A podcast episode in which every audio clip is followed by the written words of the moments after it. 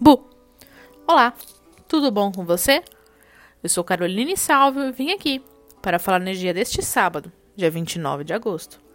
Sol e Virgem e a lua crescente entra no signo de Aquário a partir das 21h36 da noite.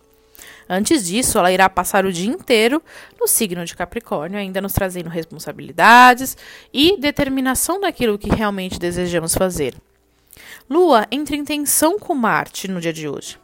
E podemos estar sentindo atiçados para realizar algo, e isso nos pede calma para não acabarmos agindo através de atritos e impulsividades.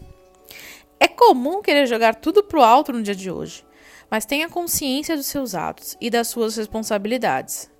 Evite atritos com superiores, pois coisas e situações do dia anterior podem estourar com facilidade nesse dia.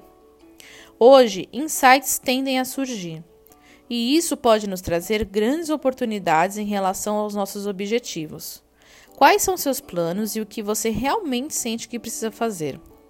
Aproveite o dia de hoje e toda essa energia para estruturar de forma muito mais criativa e realmente determinante.